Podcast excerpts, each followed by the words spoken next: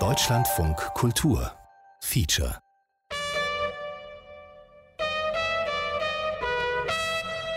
Willkommen zu einer neuen Ausgabe der Feature Antenne, unserem Magazin für Kurzdokus. Das Thema heute Radio, Texte, Stimmen. Und schon mal vormerken, am Ende der Sendung brauchen Sie einen Kopfhörer. Feature-Antenne, das heißt nicht nur Dokus machen, sondern auch über sie nachdenken. Was ist eigentlich eine Doku oder ein Feature? Und was macht eine gute Dokumentaristin oder einen guten Dokumentaristen aus?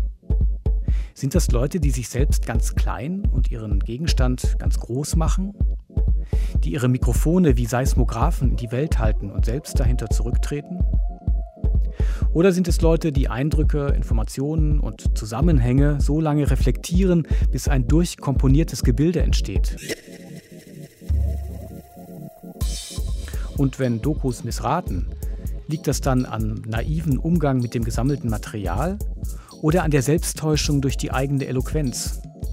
Wird zu unkritisch draufgehalten oder wird zu selbstgefällig erzählt? Wir haben diese Fragen schon einmal gestellt und eine ganze Feature-Antenne mit Direct Radio bestückt. Radio ohne Erzähler. Heute tun wir das Gegenteil. Radio aus Texten und Stimmen, aber ohne O-Ton, also Originalton. Wie weit kommen wir damit? Ist eine Doku ohne O-Ton nicht für einen Kriegsreporter, der noch nie ein Schlachtfeld gesehen hat? Bei Hendrik von Holtum ist das genau so. Hören Sie ihn sprechen über die Uniform. Ich habe eine SS-Uniform anprobiert. Der Grund dafür war eine Radiosendung, die ich damals gemacht habe, die hieß Krieg für Anfänger.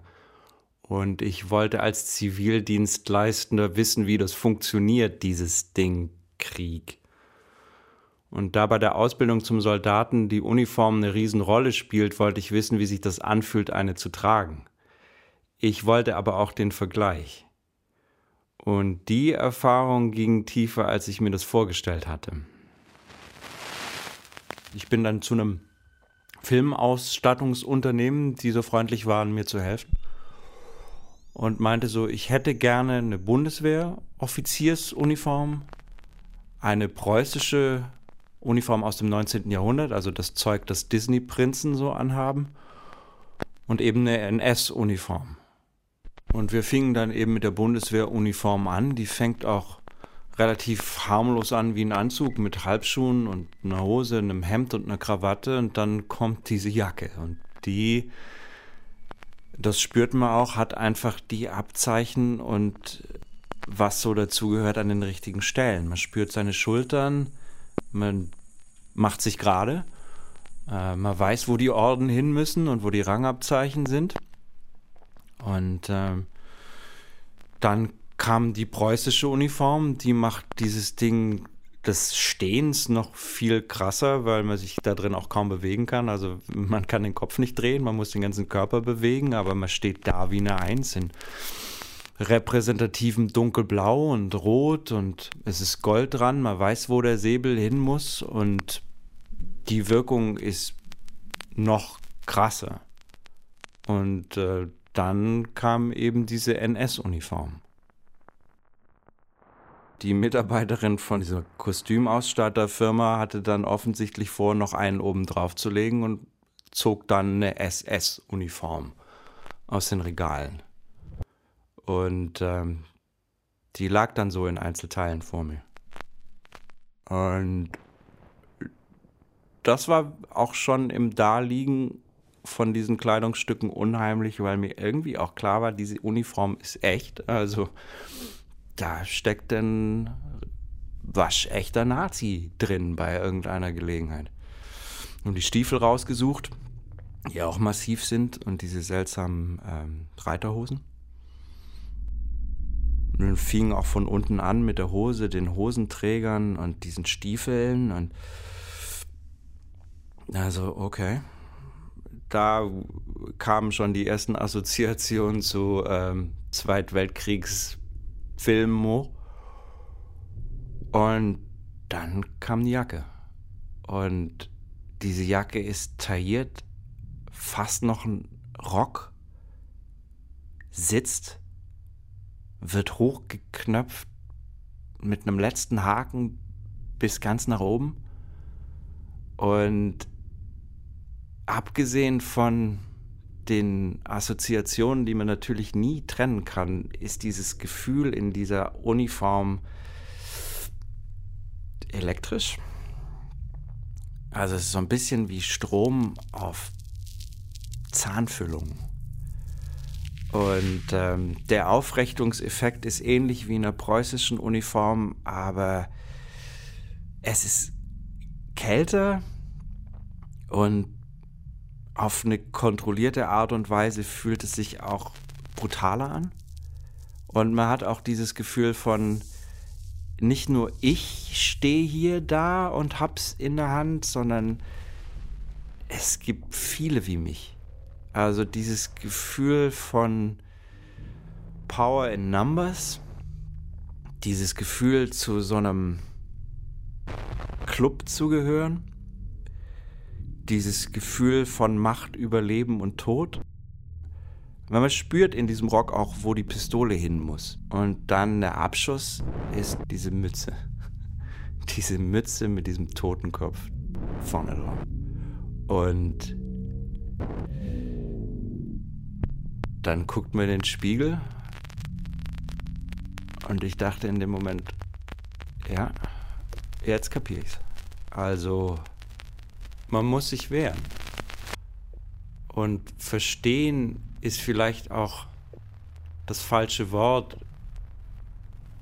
Man kann es klar fühlen.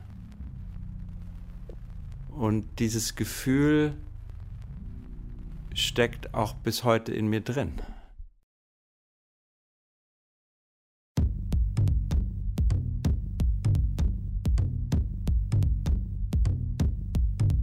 Wie kann man das fassen, was an einem klebt wie eine zweite Haut, was man gar nicht richtig wahrnimmt, weil es die ganze Zeit da ist? Es geht hier nicht nur um Uniformen. Ein Weg, oft gefahrvoll, oft trügerisch, kann das Erzählen sein.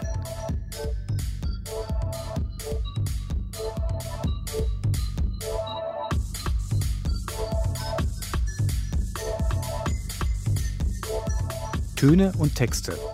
Beide sollen das Plastische herausarbeiten, pointieren, die Konturen zeigen, die Widersprüche. Und zwar so, dass es dem Erzähler nicht egal ist, dass er Anteil nimmt, dass er vielleicht sogar darin verwickelt ist und das nicht verschweigt. Ein Meister darin war und ist der Feature-Autor Helmut Kopetzky. Seine O-Töne sind sprechend wie Sätze und seine Formulierungen sind klingend wie Töne. Wir haben ihn gefragt, ob er ein kurzes Feature nur aus Worten machen kann und lächelnd zog er eins aus der Schublade. Es stammt aus den 90er Jahren. Und es geht um seinen Sohn, der damals 19 war. Helmut Kopetzky hat uns gebeten, vor seinem Feature diesen O-Ton einzuspielen. Uh, fuck you. That's yeah. sweet. Cheers. Top, button, left, right, grounded, grounded, and drink. I thought you went around the head. Mm. Ich glaube, dass sich das einfach entwickelt und am ehesten klappt, wenn man es nicht forciert. Hm. Keine Ahnung. Irgendwo bist du in der Richtung doch sehr, sehr anders als, als ich. Du kannst ja schon glücklich sein, dass ich nicht das Gegenteil von dir geworden bin. und nochmal relativ neutral. Ja, genau. Leichtes Grinsen. Genau. Noch ein bisschen doller vielleicht so wenigstens die oberen Zähne. Zu, genau. Mann, das wäre so geil wie früher. Ja. Einfach zur Tankstelle gehen, Bier holen und mich irgendwo in den Park setzen oder sowas. Das habe ich seit vier Jahren nicht mehr gemacht. Oder? Papa? Vater und Sohn Kopetzky in den 90ern. Und aus dem, was in den Tönen steckt, die wir gehört haben, entstand das, was wir jetzt hören an einen 19-Jährigen von Helmut Kopetzky. Zur Stimme gebracht von Bernhard Schütz. Ich reibe mir die Augen und starre dich an. Mein Sohn, ein Alien, ein Fremder, wie aus einer anderen Galaxis, Produkt einer Mutation, die ich als ewig abwesender Vater einfach nicht bemerkt habe. Prototyp für eine Welt nach mir. Ein Totengräber meiner, unserer Kultur. Die ersten Computer haben wir mit Begriffen aus der Hirnforschung erklärt. Jetzt erklären alle das Gehirn mit Computerbegriffen. Selbst die Uhren gehen anders. Unsere Welt war einfach langsamer. Jedes Räuspern unserer politischen Elite in Berlin erlebst du in Echtzeit. Den Kanzler am Regierungssitz in Bonn am Rhein sah ich nur auf Zeitungsfotos. Oder eine Woche später in der Wochenschau. Da war schon alles abgekühlt und von Adenauer längst entschieden. Die Wirkungen hatten noch die Zeit, auf ihre Ursachen zu warten. Du verstehst? Oder bin ich dir zu langsam? Alle zwei Jahre stürzt ein Stockwerk des abendländischen Gedankengebäudes krachend zusammen. Die alte Welt, ein wachsender Trümmerhaufen, wir dauernd am Aufräumen. Erst neunzehn und schon sechsmal in den Staaten. Soll ich dir vom Trampen erzählen? Nein? Warum zum Teufel hat man eigentlich gelebt, wenn keiner zuhört? Deine Mutter und ich sind nur gut als Versorgungsanstalt, Wäschereiküche, Büro, Notfallambulanz, Sozialstation und kein Hauch von Dankbarkeit und Interesse. Egoismus, dein Name ist Kind. Schon heute Abend wirst du dir mein Fahrrad kurz mal ausleihen und an der U-Bahn stehen lassen, wo ich's morgen wiederholen darf, weil du deins gestern bei Marie vergessen hast. Und morgens wird die Dusche wie ein tropischer Wasserfall rauschen und ganze Regenwälder, die dir angeblich so wichtig sind, werden in der Kloschüssel verschwinden.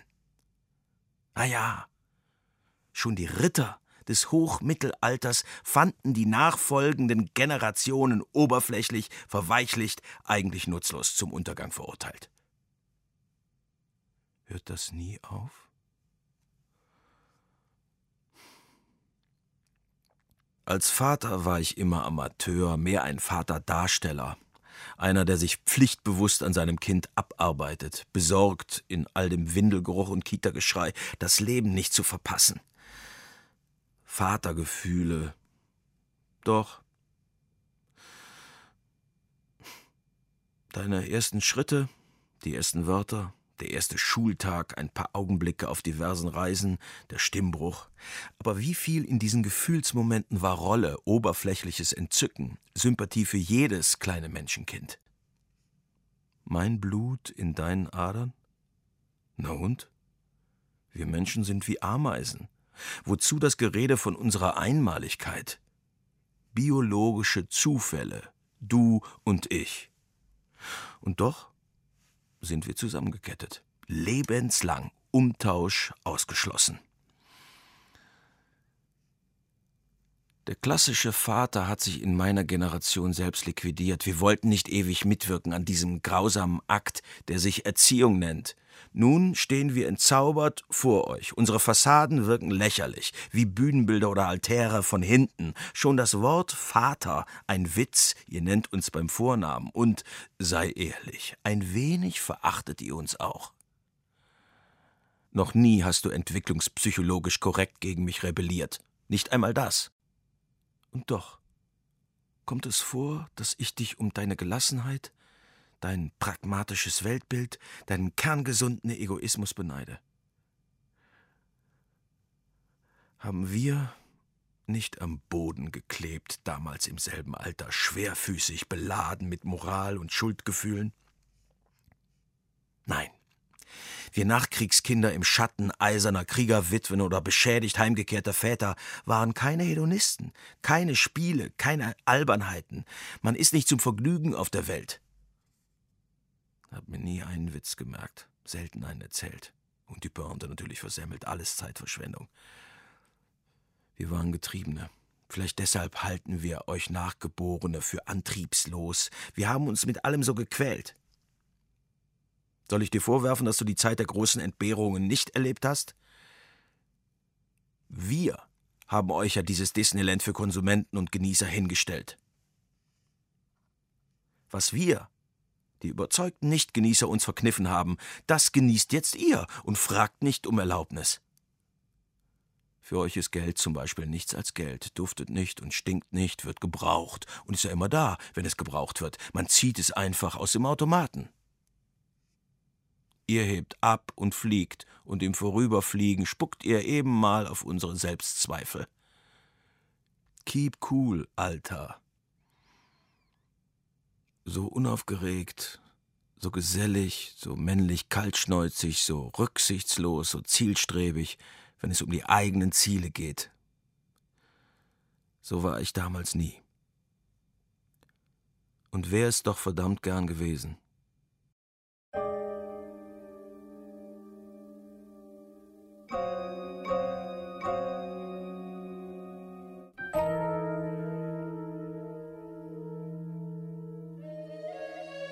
Die Vaterrolle, mit der Helmut Kopetzky hadert, an der er sich abarbeitet, die er in Frage stellt und nach der er sich vielleicht auch sehnt.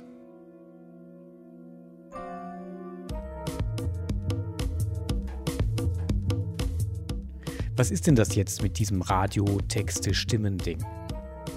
Wer Radio machen lernt, kriegt gesagt, dass Texte im Radio fürs mündliche Sprechen geschrieben sein sollen.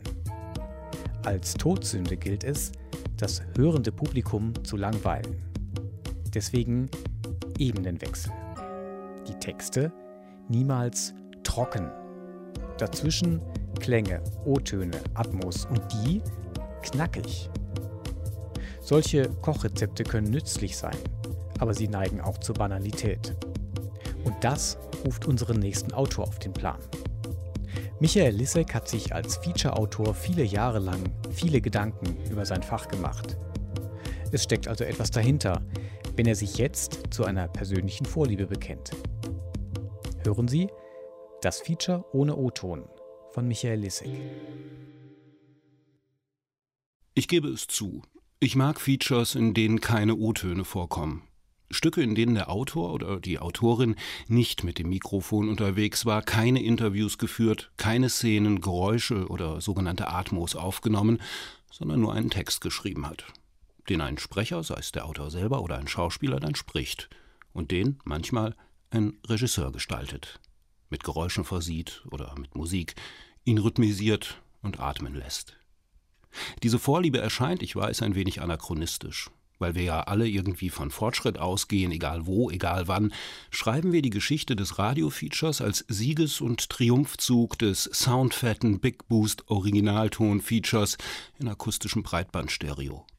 In einer solchen Sichtweise gehören Features ohne O-Ton und mit nur ein, zwei Stimmchen selbstverständlich der Vergangenheit an und sind dementsprechend zu vernachlässigen. In einer solchen Sichtweise ist das O-tonlose Feature veraltet. Gibt es einen Grund, nach Südafrika zu fahren? Die Bordkarte für den Flug nach Johannesburg in der Hand, kommt mir diese Reise gänzlich absurd vor. Ebenso widersinnig wie der Gedanke, dass mein Bruder dort lebt, als Pfarrer in Südafrika. Der junge Mann im Reisebüro hat nicht nach meinen Gründen gefragt, nur wie das Wetter dort sei. Und zum Abschied mit einem Blick auf den tristen Herbstnachmittag vor der Tür viel Spaß auch. Allerdings, das wird manchmal vergessen, liegt das wirklich Besondere des Radio-Features ja nicht daran, dass es tolle Originaltonaufnahmen verwendet. Das haben Reporter auch schon früher getan, sondern neben vielen anderen auch daran, wie es die verschiedenen Materialien, über die es verfügt, Musik, Originalton, Szene, Atmo, Archivton, Studiostimme und so weiter, wie es diese Materialien montiert.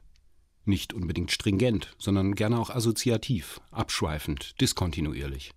Um so etwas herzustellen, das über den bloßen Bericht und die bloße Reportage hinausgeht und seine eigene künstlerische Wirklichkeit kreiert.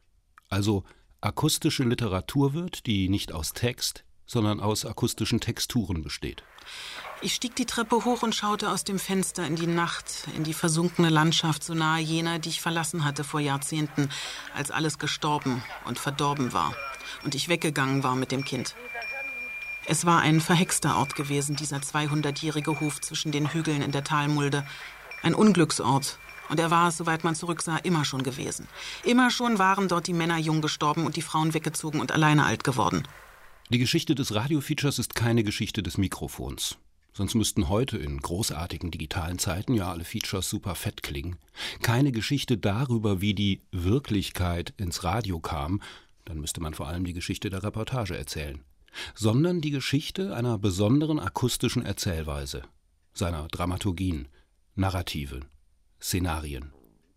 Wenn wir vom O-tonlosen Feature sprechen, sprechen wir also nicht vom Text, den es im Radio ohnehin nicht gibt, also in keinster Weise davon, ob man da irgendeine besondere Schreibweise anwenden muss, damit es funktioniert, sondern wie immer, wenn wir vom Radio sprechen, von akustischer Gestaltung, von Stimme, von Klang. Merkwürdig, wie sich jetzt rückblickend alles glättet und ins Schöne verklärt, dass uns zum Schluss doch immer nur das Schöne bleibt im Leben. Ach Gott, mein Gott, war es denn so? War es so großartig? Erscheint es so nicht erst hinterher hier jetzt am Schreibtisch? In Wirklichkeit war doch alles ganz anders wie. Es gibt ein paar ganz große des O-tonlosen Radio-Features. Horst Krüger ist so einer, den haben wir gerade gehört. Andere Namen Friedrich Schütze-Quest, Sibylle Tamin, Ernst Schnabel, Später in den 90er Jahren Martin Burkhardt.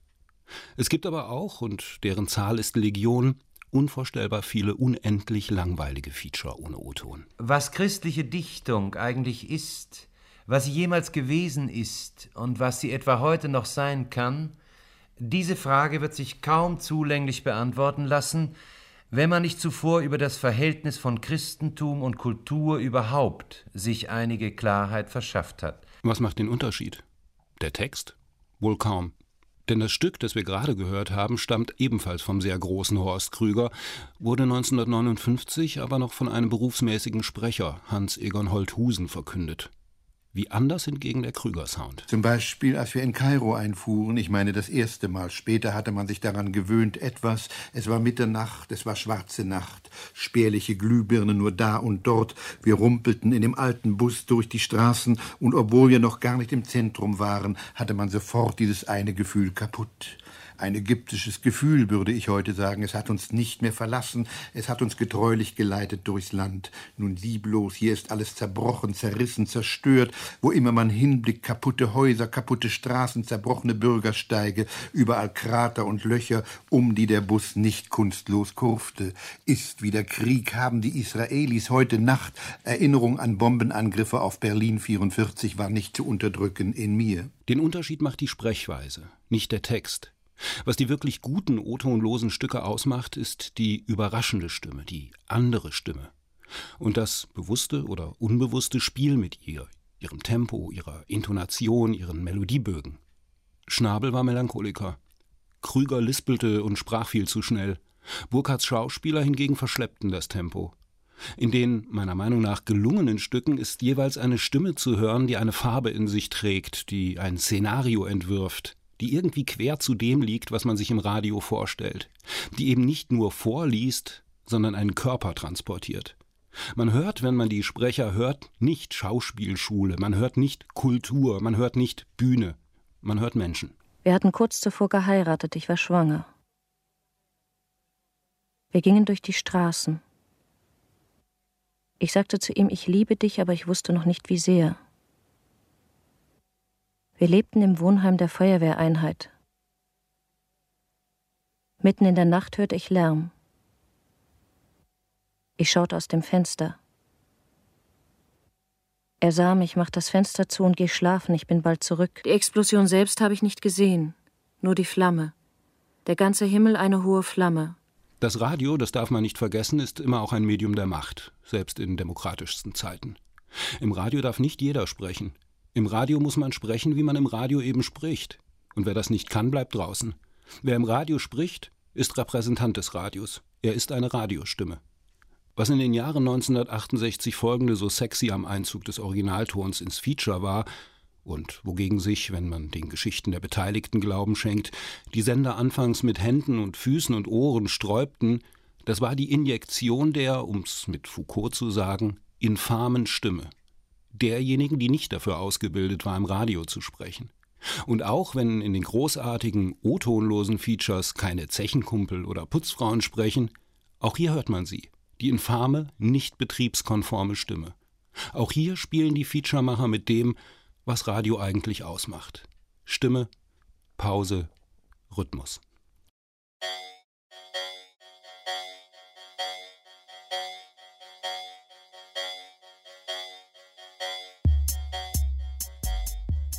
Die Feature-Antenne. Heute mit Radio, Texte, Stimmen. Nur zur Erinnerung, am Ende der Sendung wäre es super, wenn Sie einen Kopfhörer da hätten.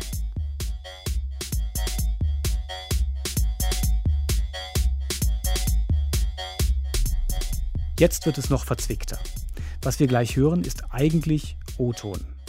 Sätze, die genau so geäußert wurden. Allerdings schriftlich, im Chat. Und jetzt werden sie von Schauspielern nachinszeniert. Auch das ist eine alte Technik des Features. Ernst Schnabel hat das schon gemacht, als er in seinem Stück Der 29. Januar Briefe von Hörerinnen und Hörern über ihren Alltag vertont hat. Hier geht es nun um eine verhängnisvolle Affäre. Sie beginnt an zwei Rechnerbildschirmen an einem Abend im November 2017. Hören Sie Herzwäsche von Martina Groß mit den Stimmen von Friederike Kempter und Herbert Sand.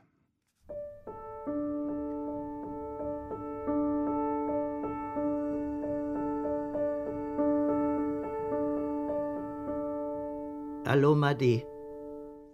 Ich hoffe, es passt gerade. Oui. Ja. Vieux homme et technique nouveau, alter Mann. Und neue Technik. Non, ne dis pas ça. Du bist nicht alt. Ist Alter wichtig für dich? Nein. Anderthalb Jahre dauert der Chat, den M mir vermacht hat. Dies hier ist ein Abend daraus, noch ganz am Anfang. Aber in diesem ersten Abend steckt schon alles drin. Im Moment fühle ich mich sehr jung. Ja, ich verstehe. Aber das Alter ist nur eine Zahl. Und ich bin auch kein kleines Mädchen, denn ich bin eine reife und erwachsene Frau. Das stimmt. Aber gut erhalten. Welche Maße hast du? Wie viel wiegst du? 1,82 und 79 Kilo. M ist 63 Jahre alt. Er hat eine schwere Herzoperation hinter sich. Vor zwei Monaten ist seine Frau gestorben. Bis zu ihrem Tod hat er sie zu Hause gepflegt. Zum ersten Mal in seinem Leben lebt er allein. Auf seinem Facebook-Account trifft eine Nachricht von Madi Zabisinga ein. Ein Fehlläufer, sagt sie, aber sie schreiben sich weiter. Inzwischen haben sie den Ort gewechselt und kommunizieren auf der Chat-Plattform Hangout. Und du? Ich bin 1,70 Meter groß bei 55 Kilo und ich glaube, ich habe eine schöne Taille und auch eine schöne Figur. Damit würdest du gut auf mein Motorrad passen. Ich kann alles. Meine Eltern haben mir viel beigebracht. Als Sozius. Manchmal telefonieren sie auch. Ich rufe dich an, um dir meine Katze zu zeigen, aber ich weiß nicht, ob mein Mikrofon funktioniert. Schreib mir, wenn es nicht funktioniert. Ich kann dich nicht hören. Meine Großmutter ist jetzt da. Vielleicht können wir uns morgen vor der Kamera sehen. Aber häufig gibt es Probleme mit der Leitung. Okay. Gute Nacht. Non, nein, wir können sprechen. Nous pouvons parler. Oder schläfst du? Ich bin nicht müde. Ich möchte mehr Zeit mit dir verbringen, weil ich mich geliebt fühle und glücklich bin, wenn ich mit dir rede. Bist du da? Ja. Emoji rosa Herzen. Emoji rote Küsse. Madi, so hat sie ihm geschrieben, lebe in Ouagadougou, der Hauptstadt von Burkina Faso. Übersetzt heißt das Land des aufrichtigen Menschen. Es ist eines der ärmsten Länder der Welt. Madi ist eine junge Französin, die, wie sie M erzählt, für eine Minengesellschaft arbeitet. Auf den Fotos, die sie M schickt, ist eine junge, blonde, attraktive Frau zu sehen. Ich habe Angst vor dem, was du gesendet hast. Was bedeutet das? M, bist du da? Ich versuche etwas zu schreiben. Okay.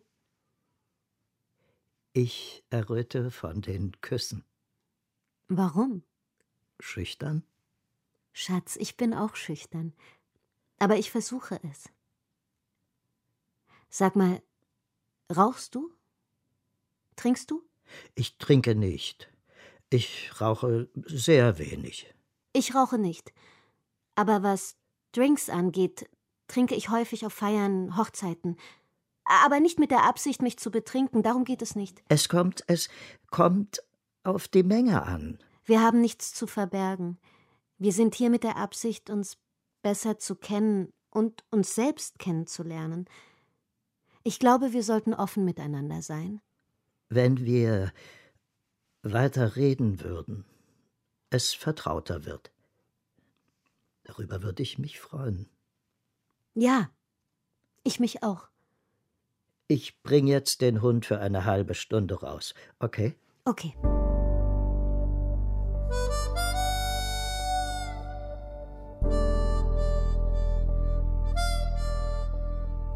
Huhu. Ich habe mir Sorgen gemacht, ob du zurückkommst. Stimmt. Ja, ich merke, du bist ein Mann, der sein Wort hält. Und ich weiß das zu schätzen. Lebst du allein? Ich lebe zusammen mit meiner Großmutter in einer Wohnung. Ihre Angaben über sich selbst schwanken im Verlauf des Chats. Auch ihr Name. Sie nennt sich später Madina Dubois. Es ist gut, nicht allein zu leben. Ja, ich gebe dir recht. Vielleicht werde ich einmal die Gelegenheit haben. Aber sag mal, werden deine Kinder nichts gegen unsere Beziehung haben? Ich habe noch nicht mit ihnen gesprochen, aber ich glaube nicht, dass es sie stören würde. Okay. Kannst du alles lesen und verstehen, was ich schreibe? Ja, natürlich. Und ich bin sehr stolz auf dich, weil du anders bist als die anderen. Ja, ich finde dich wirklich sehr respektvoll im Vergleich zu allen Männern, die ich getroffen habe. Vielleicht bist du eine Prinzessin. Und du weißt es nicht. Dann werde ich dich mit Freude heiraten. Wirklich? Meinst du es ernst? Grundsätzlich. Ehrlich gesagt möchte ich eine Familie gründen, heiraten und Kinder haben, denn ich liebe Kinder. Stelle sicher, dass du den richtigen wählst. Denn mit, mit Kindern ist es eine Entscheidung fürs Leben. Mögest du den richtigen finden. Ich liebe dich. Und ich möchte, dass du mich beschützt. Geht es dir gut? Ja. Ich wollte dir sagen, du bist es wert. Ich liebe dich. Ich liebe dich auch. Als der Chat schon eine ganze Weile gedauert hat, hatte ich M einen Link geschickt. Er zeigt, dass Madis Bild einem Sexsternchen aus dem Internet gehört. Aus diesem Chat habe ich später erfahren, M wusste es bereits. Bist du noch wach? Nein, Schatz. Ich bin jetzt müde. Aber wir werden morgen Zeit haben, um besser zu sprechen. Ich wünsche dir eine gute Nacht und träum von mir. Bis morgen. Küsse, Küsse. Gute Nacht, mein Prinz. Im Reich meines Herzens bist du der Prinz. Schatz, äh, vergiss nicht, morgen zur Bank zu gehen, um den Namen zu ändern. Okay. Madi hat immer eine Geschichte parat, auch als M sie mit dem Bild konfrontiert. Oder wenn es um ihren bevorstehenden Besuch an Weihnachten geht.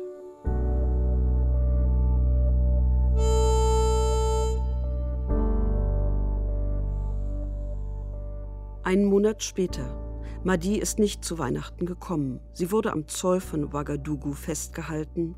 Für ihre gemeinsame Zukunft wollte sie etwas Elfenbein mitbringen. So erzählt sie. M überweist ihr mehr Geld, damit sie aus der Untersuchungshaft freikommt.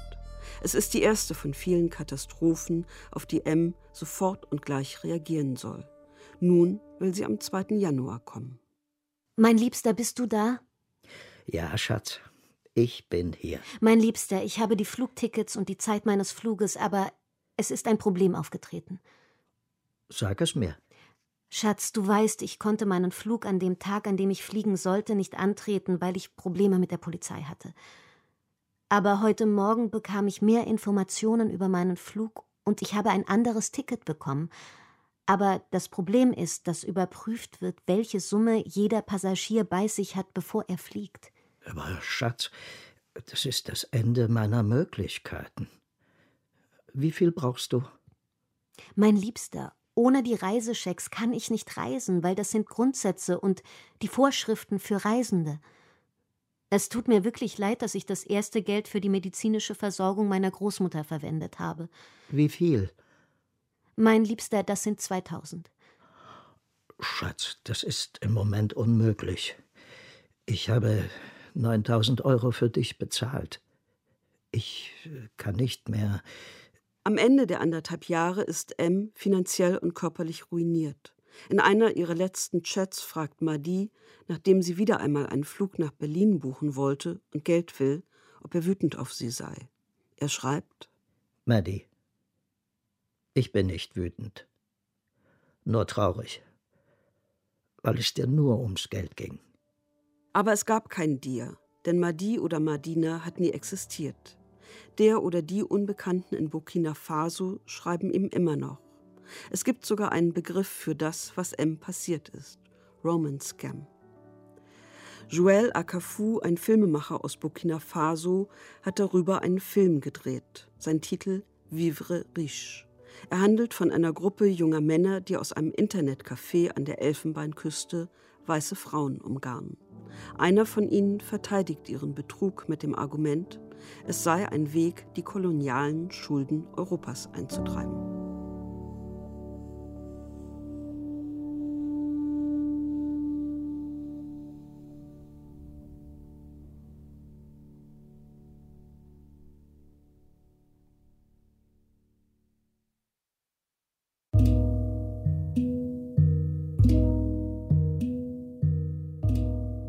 Nach dem Tod von M hat sich die Autorin in den Chat eingeschaltet.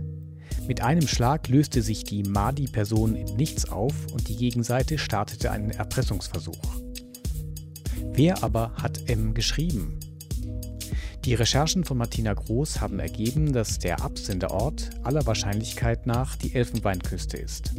Wer es war, lässt sich nicht klären.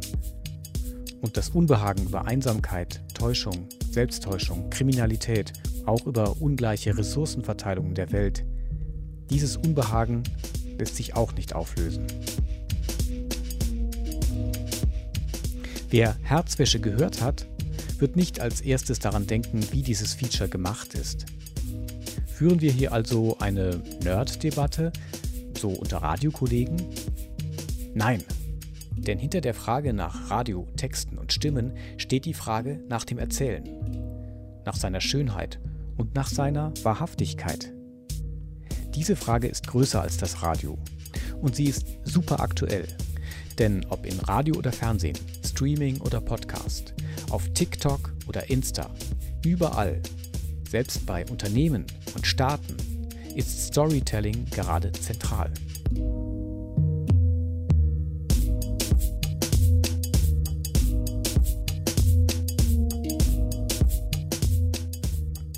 Sarah Hoshiari ist eine junge Autorin, die man vielleicht als Podcast-Native bezeichnen kann. Storytelling amerikanischer Prägung ist für sie ganz natürlich. Sie ist es gewohnt, vor allem mit ihrer Stimme und Sprache Erzählfäden zu spinnen und Zusammenhänge herzustellen. Das heißt nicht, dass sie keine Skepsis gegenüber den Zusammenhängen kennt, die sprechend hergestellt werden können. Die Skepsis ist sogar genau ihr Thema. Hören Sie Autosplash von Sarah Hoshiari. In knapp drei Jahren Geschichtsstudium, die ich bald hinter mir habe, ist, glaube ich, die wichtigste Lektion, die ich gelernt habe, dass es die Geschichte an sich nicht gibt.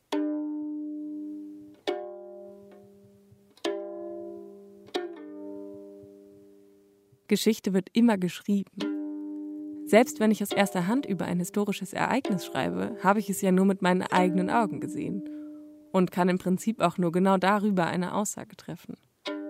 Das führt quasi zwangsläufig dazu, dass mein eigener Standpunkt mit einfließt. Weil ich entscheide ja, was ich erzähle, wenn ich es erzähle. Aber die Kunst liegt darin, eine Distanz zu dieser eigenen Position zu erkennen. Und das ist gar nicht so leicht, weil man meistens die eigene Position einfach als die Wahrheit wahrnimmt.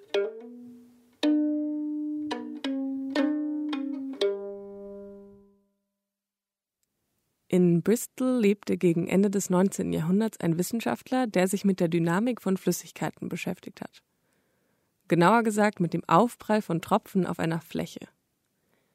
Dieser Wissenschaftler hieß Arthur Worthington und er wollte herausfinden, wie genau sich die Form eines Tropfens verhält, wenn er aufkommt. Mit bloßem Auge ist es gar nicht so leicht und Worthington hat sich einen Apparat gebaut, um das Ganze ein bisschen genauer hinzubekommen. Dieser Apparat ließ einen Tropfen fallen und zündete gleichzeitig einen sehr starken, ganz kurzen elektrischen Blitz. Worthington guckte dann in genau dieser Millisekunde auf den fallenden Tropfen, sodass der helle Blitz ihm quasi das Bild auf der Netzhaut hinterließ. Und dieses Bild, was er dann im Auge hatte, das zeichnete er. Ich stelle es mir so ähnlich vor, wie wenn man in die Sonne guckt und danach auf eine weiße Wand und dann diesen hellen Fleck im Auge hat. Worthington hat diesen Vorgang so oft wiederholt, bis er 1875 einen Ablauf vom Aufprall des Tropfens zeichnen konnte. Also wie der Tropfen aufkommt, wie er flacher wird, wie er sich auf der Fläche ausbreitet, sich eine Art Ring um ihn bildet und er sich dann in viele kleine Tröpfchen teilt. Worthington hat dieses Experiment mit vielen unterschiedlichen Flüssigkeiten probiert und auch unterschiedliche Untergründe getestet. Zum Beispiel hat er Milchtropfen untersucht oder Quecksilbertropfen und je nach Material und Untergrund änderte sich das Tropfenverhalten. Mal gab es höhere Fontänen in der Mitte, mal viele kleine Ärmchen, mal Blasen oder Strahlen und all diese Beobachtungen hielt Worthington mit seiner Mini-Blitztechnik fest. Er zündete den Blitz, ließ den Tropfen fallen und zeichnete das Bild von seinem inneren Auge in seiner Aufzeichnung ab. Und wenn man sich diese Zeichnung anguckt, fällt auf, dass die alle wahnsinnig symmetrisch sind. Worthington schreibt sogar in seinen Notizen, dass diese perfekte Symmetrie der Tropfen genau das ist, was ihn an dem Forschungsgegenstand so fasziniert. Knapp zehn Jahre hat er damit verbracht, diese Tropfen zu erforschen und zu zeichnen, und irgendwann gelang es ihm, mit einem neuen Gerät den Aufprall festzuhalten. Mit der Kamera. Er schaffte es, den Moment des Aufpralls zu fotografieren und musste feststellen, dass die Fotos vom Tropfen ganz anders aussahen als seine gesamten Zeichnungen. Während seine gezeichneten Tropfen alle diese perfekt symmetrische Form hatten, waren die Tropfen, die er fotografiert hat, alles andere als symmetrisch. Heute kennen viele die Bilder von einem fallenden Tropfen, aber für Arthur Worthington war das ein riesiger Schock. Über zehn Jahre hat er sich den Tropfen als perfekt symmetrische Form vorgestellt und immer wieder in den Blitz geguckt und gezeichnet und in den Blitz geguckt und gezeichnet. Und dann sieht er diese Fotos und muss feststellen, dass seine gesamte Arbeit und die physikalischen Theorien, die er um sie herum aufgestellt hat, einfach vollkommen falsch waren. Die Geschichte ist so tragisch und gleichzeitig so beeindruckend weil Worthington trotz dieser jahrelangen und sehr mühsamen Arbeit sofort anerkannt hat, dass er sich geirrt hat und dass die Kamera wohl schon den richtigen Aufprall festhalten wird, den objektiv korrekten. Ich glaube wirklich, dass Worthington nach bestem Wissen und Gewissen gehandelt hat und zehn Jahre lang dachte, die Dynamik von Flüssigkeiten objektiv und wissenschaftlich abzubilden. Und die Kamera hat ihm dann quasi mit einer neuen Perspektive auf die Dinge die Möglichkeit gegeben zu erkennen, dass der perfekt symmetrische Tropfen aus seiner Zeichnung eigentlich nur der Tropfen war, den er sehen wollte. In seinen Notizen nennt er diesen Tropfen aus seinem Kopf Autosplash, also ein automatisch generiertes Bild aus seiner Vorstellung, das ihn davon abgehalten hat, die Realität richtig wahrzunehmen.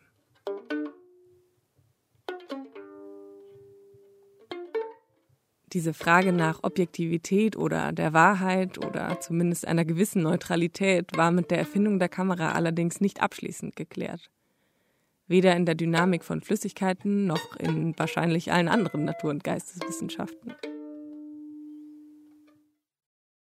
Das liegt nicht nur daran, dass die Menschheit Bildbearbeitung schon lange Zeit vor Photoshop kannte, sondern auch daran, dass sich viele Dinge einfach nicht fotografieren lassen. Und selbst wenn sie sich fotografieren lassen, bedeutet das noch lange nicht, dass die Fotos, die dabei rauskommen, besonders objektiv sind. Ich kenne die Geschichte von Arthur Worthington aus meinem ersten Geschichtsseminar an der Uni.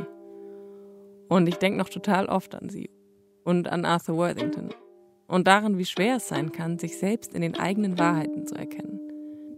Gar nicht nur in wissenschaftlichen Kontexten, aber auch im Alltag, im Internet, beim Zeitunglesen und überall. Tatsächlich haben die wenigsten das Glück, dass ein neues Gerät plötzlich zeigen kann, dass das, was sie bis dahin für richtig oder objektiv gehalten haben, vielleicht nur das ist, was sie sich gewünscht haben so wie Worthington mit seinem Idealtropfen, dem Autosplash.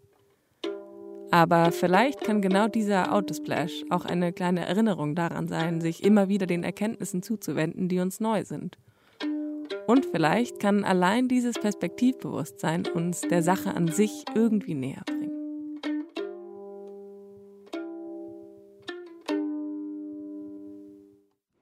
Eine kleine Erinnerung ist hilfreich für alle, die dokumentarisch etwas erzählen wollen. Was mache ich da? Stimmt das, was ich mache? Lügen, Verzeichnungen und Unschärfen können mit allen dokumentarischen Mitteln passieren. Eine Prognose sei aber gewagt. Weder die Erzählerin noch der Erzähler werden aussterben.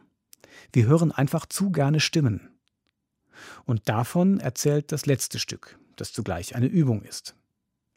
Bitte jetzt die Kopfhörer aufsetzen. Hören und begehen Sie den Kopfhörraum von Johanna Steindorf.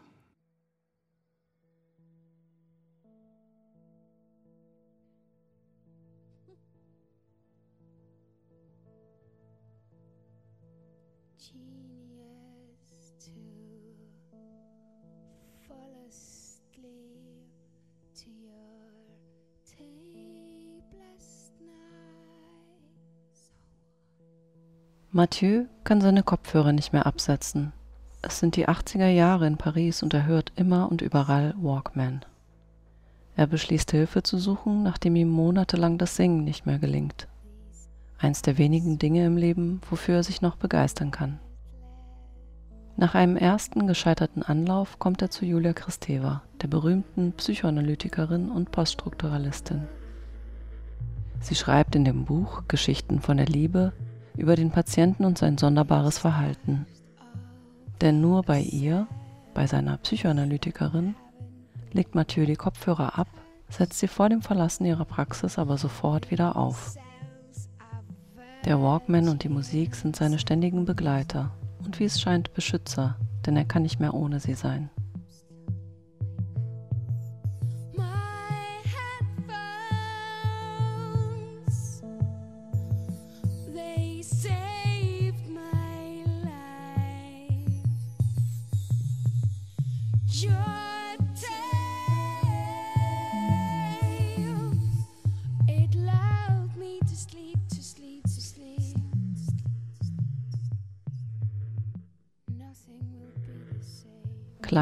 Weiße Stöpsel, die aus dem Ohr herausragen oder große, bunte Muscheln, die sich schützend auf die Ohren legen. Ein Kopfhörer, zwei Ohren und die eigene Wahrnehmung als geschlossenes System. Nähe baut sich auf, wenn ich zu dir spreche. Du hörst meine Stimme, während die Kopfhörer dich ein Stück weit von der Welt abschirmen. Schließe für einen Moment die Augen. Wie viel Platz nehmen meine Worte in deinem Kopf ein? Und wie viel Platz nimmt die Musik ein, die du am liebsten hörst? Zwischen Nähe und Entfremdung, Vertrauen und Skepsis baut sich eine Beziehung zu der Stimme auf, die direkt zu dir spricht. Manche Stimmen erscheinen mir zu aufdringlich, wenn ich sie im Dunkeln über Kopfhörer anhöre. Es ist so, als würde die fremde Stimme dann zu viel Platz in meinem Kopf einnehmen, meine eigenen Gedanken verdrängen. Was löst diese Stimme bei dir aus? Wie nah möchtest du sie an dich heranlassen? Öffne wieder die Augen. Der Klang dehnt sich beim Kopfhören wie eine Luftblase im Kopf aus, schafft einen privaten Hörraum. Nur du hörst diesen Klang, diese Musik oder diese Worte.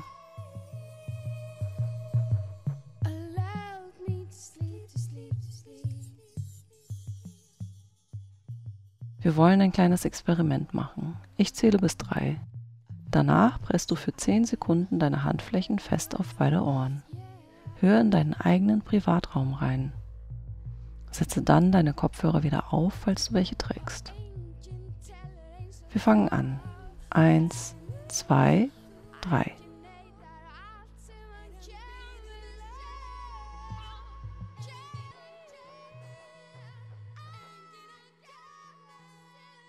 Hast du deinen Herzschlag gehört? deine Atmung, das Rauschen deines Blutes, Geräusche, die im Körper entstehen und von innen an die Ohren dringen, ein umgekehrtes Kopfhören. Mathieu hat mit dem Walkman ständig und überall klassische Musik gehört. Die Musik lieferte ihm die nötige Distanz zu Menschen und Orten, die ihm zu aufdringlich geworden waren. Nur so konnte er alltägliche Situationen ertragen. Der Klang wird zur Festung, eine dichte Wand zwischen dem Einzelnen, Überforderten und der Welt. Um sich herum baut er einen akustischen Raum auf, so groß wie der Konzertsaal, in dem seine klassische Musik aufgeführt wird. wie groß sich wohl dieser Raum im Kopf von Mathieu anfühlt. Strecke beide Arme seitlich aus und beginne langsam dich zu drehen. Fühlt sich diese Armlänge Abstand gut an? Dieser leere Raum als Schutzpolster zwischen dir und anderen, zwischen dir und der Welt? Und kann der Klang über Kopfhörer diesen physikalischen Raum ersetzen? Die Kopfhörer betonen die Individualität. Sie setzen ein Zeichen dafür, dass man mitbestimmen möchte, was man wahrnimmt und wie. Der Musikwissenschaftler Shuhei Hosokawa hat schon früh beobachtet, dass die Person durch Kopfhörer ein Geheimnis öffentlich zur Schau trägt. Die Kopfhörer signalisieren ganz klar, dass sie etwas hört, aber nicht, was sie hört. Ein offenes, öffentliches Geheimnis. Für Mathieu das Geheimnis, dass er ohne Kopfhörer nicht leben kann. Für dich ein Geheimnis, das nur du und meine Stimme teilen. So lange, bis du die Kopfhörer wieder abnimmst.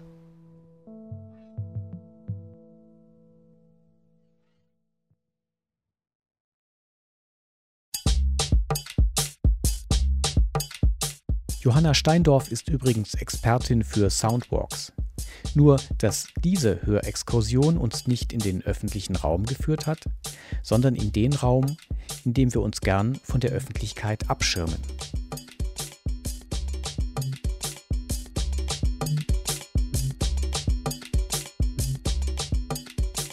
Das war die Feature-Antenne, unser Magazin für Kurzdokus. Heute mit Radio, Texte, Stimmen. Konzipiert wurde sie von Ingo Hottkamp, Massimo Maio und Jenny Marenbach. Kurzfeatures kamen von Henrik von Holtum, Helmut Kopetzky, Michael Lissek, Martina Groß, Sarah Hoschiari und Johanna Steindorf. Moderiert hat Ingo Kottkamp.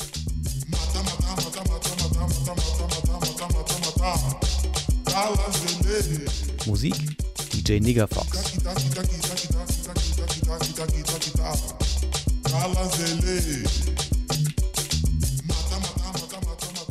Ton Jan Fraune.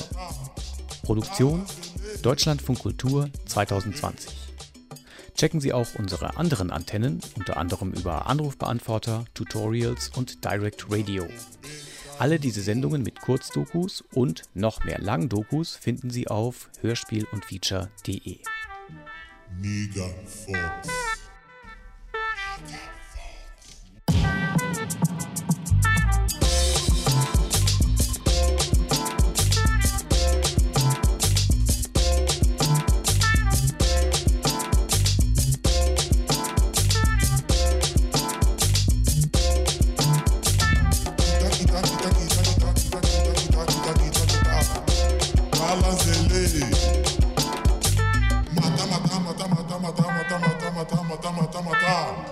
Dalazele na kopeta yo.